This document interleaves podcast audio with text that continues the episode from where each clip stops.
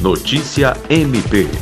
O Ministério Público do Estado do Acre, por meio da 13ª Promotoria de Justiça Criminal, especializada no combate à violência doméstica, promoveu nesta quarta-feira 23 a segunda reunião com a Rede de Proteção à Mulher.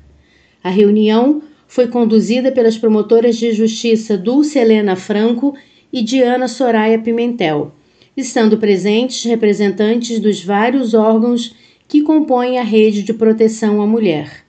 Na reunião, as promotoras de justiça apresentaram o projeto Entrelaçando a Rede de Proteção, criado pela 13ª Promotoria. O projeto tem como objetivo aprimorar o atendimento em rede para o fortalecimento da proteção às vítimas. Lucimar Gomes para a Agência de Notícias do Ministério Público do Estado do Acre.